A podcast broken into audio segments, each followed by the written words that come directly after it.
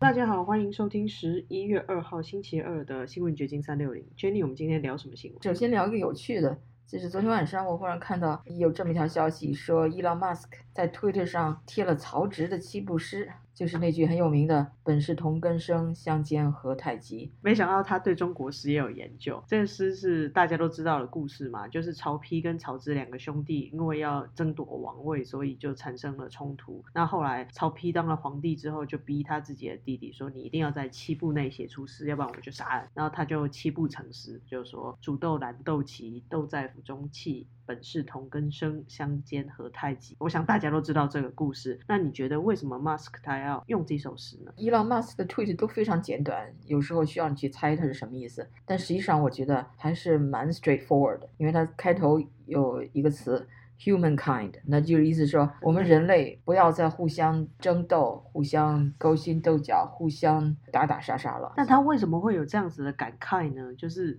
当然，这是一个亘古的命题嘛。人类永远都在自相残杀，有各种竞争，有各种战争。那他最近是遇到什么？对，就不太知道前因后果。因为在之前有一个消息是说，联合国什么粮食署的一个官员说，像伊朗马斯克或 Jeff Bezos。这样的大富豪应该把他们的财产拿出来点儿，哪怕就是比如伊朗马斯克，他的财富的百分之二拿出来就能够解决世界的饥饿问题。然后结果伊朗马斯克就针对他这个言论立刻就反击，就是说如果你能把你的 accounting 能够公布，那我就可以给你这钱。意思就是说你们这些官僚机构拿了钱以后不干事儿，也不知道你们花到哪儿去，所以我才不给你钱呢。但是这个我不知道为什么会引发他发这首诗。然后另一个猜测就是最近关于呃狗狗币那个 Dogecoin。它出了一个竞争对手，叫柴犬币。其实这个 Dogecoin 那个狗狗的标志也是一个柴犬啊。但是新近又出来了个 Shiba 一牛，一个 Shiba 币，好像有点像屎币。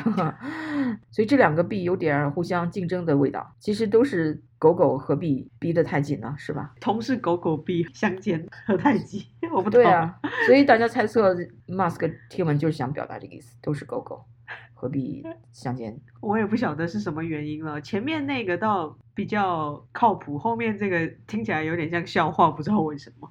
对，这个之前伊隆马斯克是一直支持那个 Dogecoin 那个狗狗币的，但是在十月至今，这个狗狗币的升值好像不是特别显著。但是那个柴犬币，它现在的市值已经达到三百八十五亿美元了，比狗狗币要高出三十亿美元。不过这个 Musk 他推文一发出来，好像今天早上那个虚拟货币的市场又有了波动，又涨了。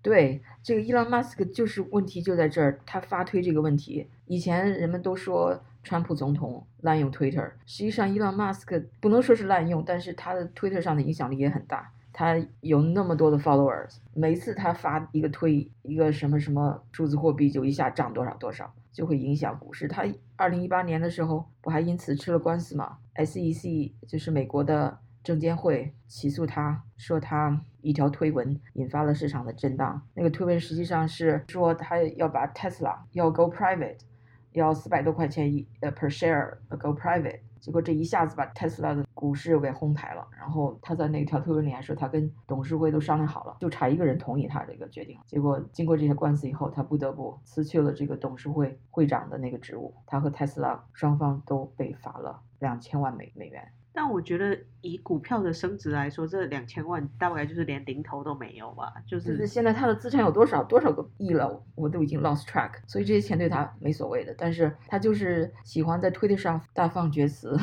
口无遮拦，已经引起了不少的麻烦。我不知道大家还记不记得前几年在那个泰国发生过一次，一个足球教练带着一群学生被。困在一个山洞里，因为那个潮水把那个洞给堵住了。然后这个事情引发全世界的关注，连英国的那个潜水名将都跑去 rescue 这些人。结果这个伊朗马斯克说他是个 pedo，就是说他是一个恋童癖。然后那个人，那个潜水的那个人要 sue 他 for 一点九亿美元，但是最后法院说马斯克没有责任。最后的结果是他打赢了官司，不用理赔。所以那一次他是逃过了，他就对人性更有信心了。他在发推特上说。他真是口无遮拦，在推特上。我记得有一次他接受一个主流媒体的采访，那个女主持人问他为说你为什么老要发推？伊朗马斯克说，推特是他表达自己的一个方式，可见他多么喜欢发推，但是他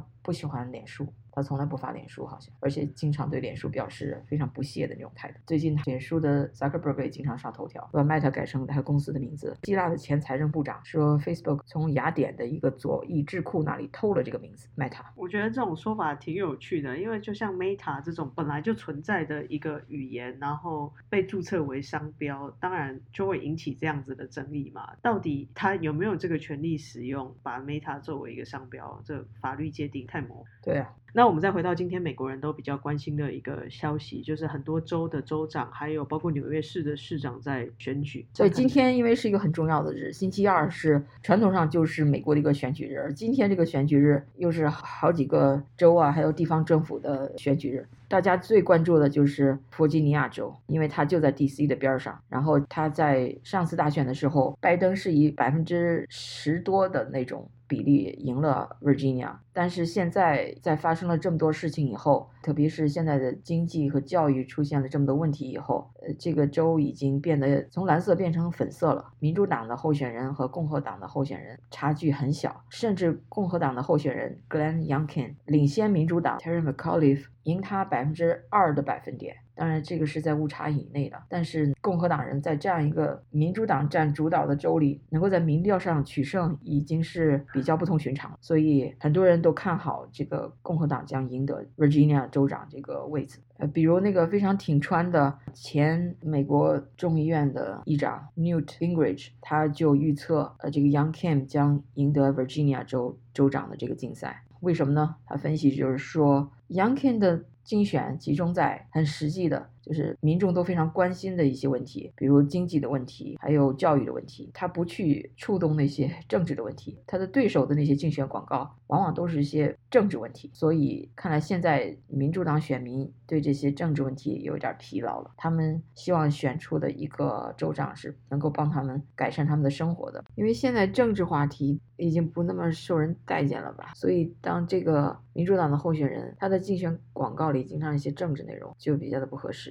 特别是现在物价在上涨，油价尤其的涨得厉害。那你还在谈你的对手是一个支持川普的人？Who cares，是吧？他支持过川普又怎么样？我们现在老百姓的生活都在受到啊威胁，各种各样的限制自由的，什么疫苗令啊、口罩令啊。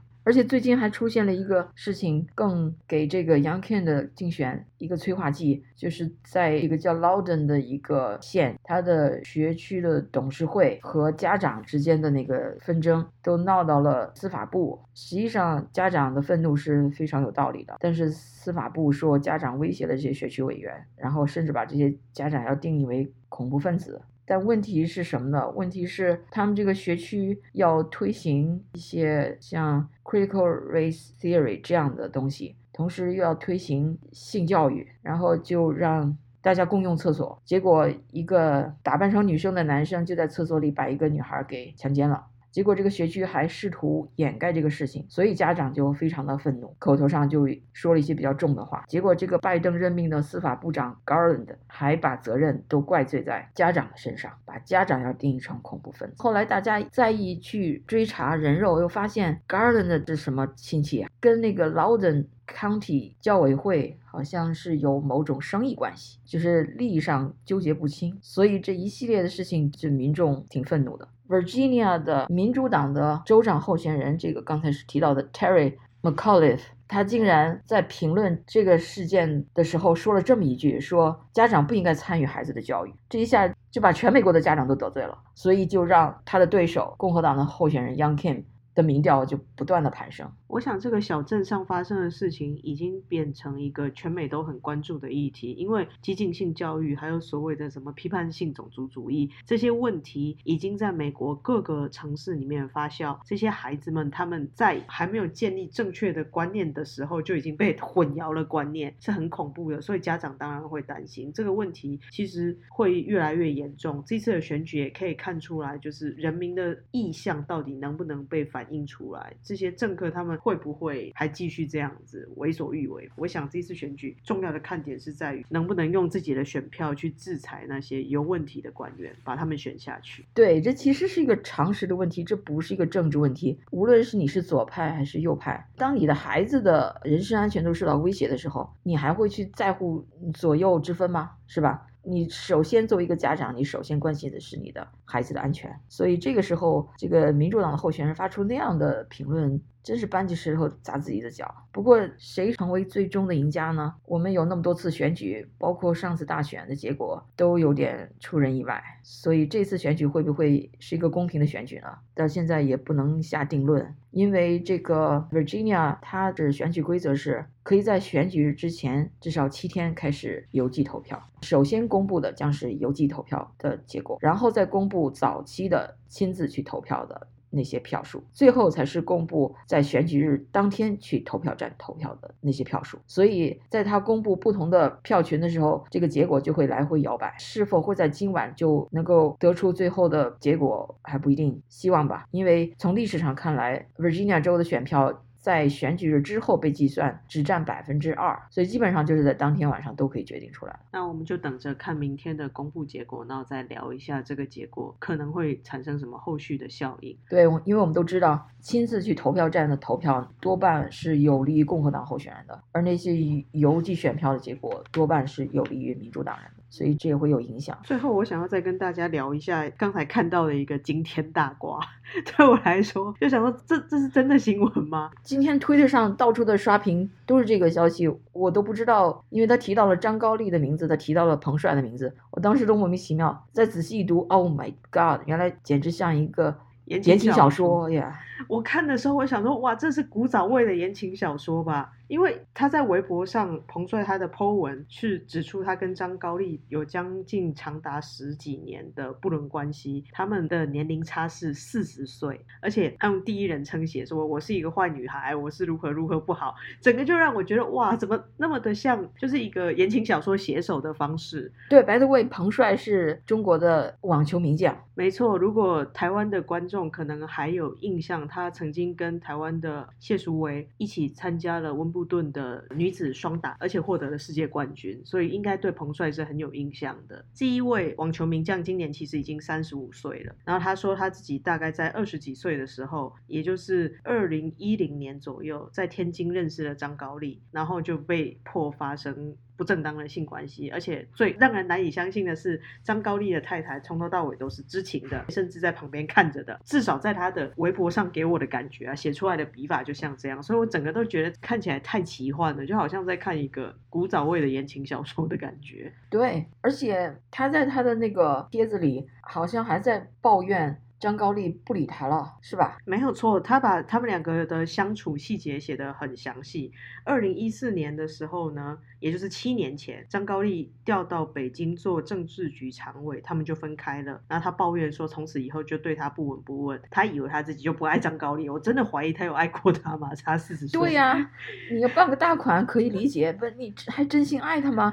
一个比你大四十岁的老男人。然后他说，二零一八年的时候，也就是三年前，张高。高丽退休了，再度的找上他，然后他们又发生了不伦的关系。在一起三年之后，张高丽最近又对他不闻不问，所以他决定以软击石，在微博上写出这篇文章，把他们的关系曝光，然后说从头到尾他们的恋情，张高丽都不让他录音，不让他拍照，不让他存证，他只能写出来了。这就很值得怀疑这篇微博文章的真实性。枪手代笔，呃，为了这么一个小说，也许背后有什么势力要搞张高丽。我一向都对于中共官场这些内幕黑幕被揪出来，觉得事出必有因，应该是真的有这些事情，但以前没爆出来，现在为什么被爆出来？对，非常的有问题。对，而且说我没有证据，为什么没有证据？已经给了很好的理由。